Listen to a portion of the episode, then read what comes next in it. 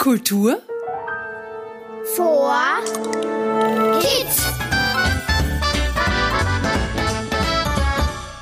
Hallo und schön, dass du zuhörst. Ich bin Sophie und ich freue mich, dich bei Kultur for Kids wieder begrüßen zu dürfen. S wie Sage. A, B, C, D, E, F, G, H, I, J, K, L, M, N, O, P, Q, R, S. Ja, ah, da. Da ist es. Nach dem R kommt das S. Und hier steht Saal, Safari, saftig, nein. Äh, gleich habe ich's. Ah, und hier, ja. Sage. Ich blättere nämlich gerade in meinem schlauen Buch, um mich über Sagen schlau zu machen. Da steht geschrieben, eine Sage ist eine Erzählung, die aus der Vergangenheit berichtet Oft geht es um Menschen oder Orte, die es wirklich gegeben hat oder noch gibt. Anders als im Märchen ist bei einer Sage also nicht alles erfunden. Aha, interessant. Also in einer Sage ist schon vieles frei erfunden, aber es gibt immer einen wahren Kern. Ich habe nämlich schon oft Sagen gehört und gelesen, wo Geister, Elfen, Zwerge, Wassernixen oder Zauberer vorkommen. Die sind dann natürlich erfunden. Aber nicht erfunden sind dann die Orte, über die erzählt werden, wie zum Beispiel die Sagen über die Burg Greifenstein in Niederösterreich. Denn die Burg Greifenstein gibt es ja wirklich.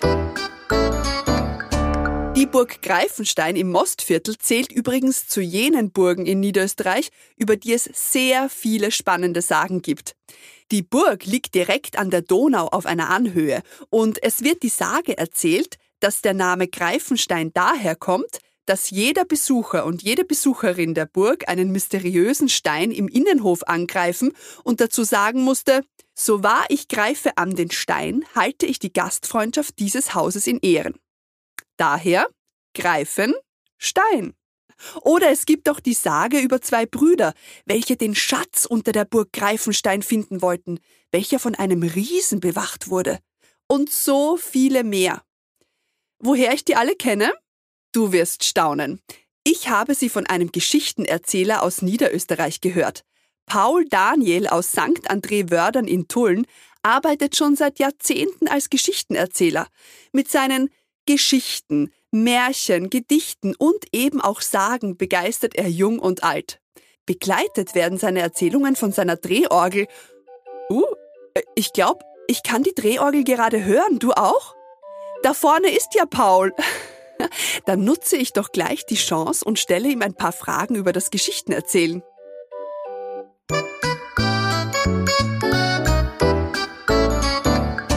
Hallo Paul. Servus Sophie, schön, dass du da bist. Du hast dir wirklich einen besonderen Beruf ausgesucht, Geschichtenerzähler. Was fasziniert dich denn daran am meisten? Also Geschichtenerzähler ist eigentlich ein wunderbarer Beruf. Es ist der vielleicht schönste Beruf, den ich mir zumindest, aber viele andere sich auch vielleicht vorstellen können. Und zwar deshalb, weil du eigentlich im Kopf spazieren gehst durch deine Fantasie mit deinen Geschichten. Das kommt vielleicht auch daher, dass ich diese Geschichten mir immer wieder selbst erzähle und dabei mir ganz genau vorstelle, was ich da alles sehe. Ich schlüpfe ja oft in die Märchenfiguren hinein. Also ich bin manchmal der König oder manchmal bin ich auch ein Baum, manchmal bin ich ein Tier. Und dann stelle ich mir vor, was ich da alles sehe und höre und schmecke und rieche. Und wo kann man deine Geschichten zu hören bekommen? Ja, also ich erzähle sehr viel im Freien, weil man mich hauptsächlich erleben kann auf Advent- und Weihnachtsmärkten. Man kann mir auf Märchenfestivals, manchmal auch bei heurigen Märkten finden, bei Straßenfesten zum Beispiel, bei eigenen Erzählabenden und was jeweils gerade vor der Tür steht für Erzähltermine, das kann man auf meiner Webseite finden. Das ist www.geschichten-werkel.at. Ich habe ja gehört, die Geschichten für Kinder werden mit einem Papiertheater aus dem Koffer unterstützt. Was ist das genau? Ja, also das Papiertheater, das ist was ganz was Besonderes. Das schaut in etwa so aus, du musst dir vorstellen, dass da kleine Papierfiguren sind, ganz flach, aus Karton und die können, weil sie auf Magneten aufgeklebt sind, stehen auf einer Metallfläche. Und dahinter habe ich auch Kulissen. Und zu diesen Figuren und Kulissen, die so ein kleines Wunderland, ein Märchenland darstellen, da erzähle ich dann meine Geschichten dazu. Und diese Kulissen und Figuren helfen, dass man sich die Geschichten besser vorstellen kann. Das muss ich unbedingt mal sehen. Als Geschichtenerzähler muss man sicher eine gut trainierte Stimme haben, oder? Hast du vielleicht ein paar Übungen oder einen Tipp für die Zuhörerinnen und Zuhörer, um die Stimme aufzuwärmen? Die allerbeste Übung für die Stimme ist Summen. Also hmm, und zwar so summen, dass es in den Lippen so vibriert, dass die Lippen anfangen zu kitzeln. Dann hast du die beste Übung für deine Stimme. Und wenn du das einige Male machst, dann wird deine Stimme immer schöner und besser. Hm, ich glaube, das werde ich jetzt auch immer wieder machen. Guter Tipp. Eine letzte Frage noch. Du wohnst ja in der Nähe von der Burg Greifenstein. Daher kennst du wahrscheinlich auch die ganzen Sagen, die sich um diese Burg ranken. Möchtest du uns zum Abschluss vielleicht den Anfang von der Sage Der Wein aus der Burgruine erzählen? Vor langer Zeit, da hat einmal in Greifenstein ein bitterarmer Tagelöhner gewohnt. Der hat das Pech gehabt, dass ihm eines Tages die Frau stirbt. Und so ist er praktisch über Nacht da gestanden mit einem Schippelkinder und hat vor lauter Sorg nicht ein und nicht ausgewusst. Glücklicherweise hat er ein paar Monate nach dem Tod von seiner Frau eine Gänsehirtin kennengelernt. Ja, und die zwei, der Tagelöhner und die Gänsehirtin, die verlieren sie ineinander. Und bald drauf wird schon geheiratet. Die Gänsehirtin ist aber eigentlich genauso arm wie unser Tagelöhner. Ja, deshalb ist er die Hochzeit sehr, sehr bescheiden. Nach der Kirchen, da gingen sie in die armselige Hütten von unseren Tagelöhner, da hucken die Kinder und die Hochzeitsleute, ein paar Nachbarn und ein paar wenige Freunde hucken zusammen und dann plaudern und Wein trinken, weil für ein Festessen oder gar für Musik mit Tanz, ja, da ist ja kein Geld da. dann wirst du halt so weil plaudern und trinken, da geschircht's, dass der Wein auf einmal leer wird. Da sagt der Tagelöhner zu seiner ältesten Tochter, dem Annal, geh Annal, hupf gach um zum Wirten, nimm den Krug mit und sag zum Wirten, er soll uns den Krug mit Wein auffüllen. Und sag ihm, das Geld kriegt er erst nächste Woche, weil ich hab's heute einfach nicht. Ja, so schnappt das Annal halt den Krug, geht um zum Wirten und riecht aus, was der Vater ihr gesagt hat. Aber sie hat nicht einmal noch fertig geredet. Da fällt ihr der Wirt ins Wort und fährt's an. Ja, wie stellt euch denn das vor? Ja, glaubt es, dass ich mein Wein zum Verschenken hab? Wenn dein Vater an Wein will, ja, dann soll er gefälligst gleich zahlen und nicht erst irgendwann. Von mir kriegst du auf jeden Fall keinen Wein. Von mir aus geh halt auf auf Burg Greifenstein. Dann macht sie das Madel, die Annal, auf dem Weg auf zur Burg Greifenstein.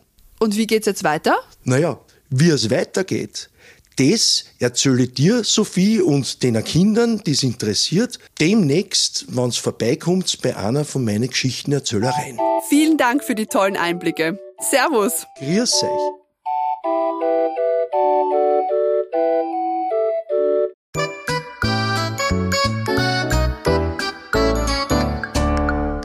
Na super, jetzt möchte ich natürlich wissen, wie es weitergeht. Hallo, Miss Vierviertel. Ja, ich eigentlich auch. Aber weißt du was? Wir könnten einfach unser eigenes Ende erfinden. Was sagst du? Uh, geniale Idee. Ich erfinde die Geschichte und du, Sophie, machst die Geräusche dazu, ja? Aber nur mit Hilfe von den Zuhörerinnen und Zuhörern zu Hause. Ja? Mach einfach bei den Geräuschen mit. Also, das Mädchen ging mit dem leeren Krug zur Ruine hinauf. Doch oben angekommen sah sie, dass die Ruine verlassen und menschenleer war. Der Burghof war ganz verwachsen und sie musste sich durch das Gestrüpp kämpfen. Da hörte sie eine Eule. Machen wir die Eule gemeinsam. Das Mädchen folgte der rufenden Eule und plötzlich stand sie vor einer hohen Burgmauer. Sie konnte nicht oben drüber, nicht unten durch und auch nicht an der Seite vorbei. Doch als sie die Mauer näher betrachtete, bemerkte sie, dass ein Stein leicht zu funkeln begann und sie klopfte darauf. Lasst uns mal auf einen Tisch klopfen. Und siehe da, der Stein bewegte sich. Mit einem Quietschen schob er sich auf die Seite. Jetzt brauchen wir ein Quietschen. Und aus dem Loch sprudelte plötzlich ein Wein heraus. Jetzt konnte das Mädchen den leeren Krug mit Wein füllen und freudig zu ihrem Vater zur Hochzeit zurückkehren. Das war jetzt zwar ein neu erfundenes Ende für die Sage, aber das richtige Ende hört ihr ja vielleicht einmal beim Geschichtenerzähler Paul Daniel. Und jetzt habe ich noch eine tolle Bastelidee für dich. Probiere dich als Geschichtenerzählerin oder Erzähler mit Hilfe von selbst bemalten Erzählsteinen aus. Eine genaue Anleitung dazu findest du auf www.kulturforkids.at. Dort kannst du sie direkt bei der Episode downloaden. Und wenn du über eine Plattform wie Spotify oder Apple Podcasts hörst, dann findest du den Link in den Show Notes. Noch ein Tipp für die Erwachsenen. Wenn euch unser Kultur for Kids Podcast gefällt, dann abonniert ihn doch einfach auf der Plattform eurer Wahl. Danke fürs Zuhören, mitspielen und dabei sein. Ich freue mich auf dich, wenn es wieder heißt. Kultur vor Kids.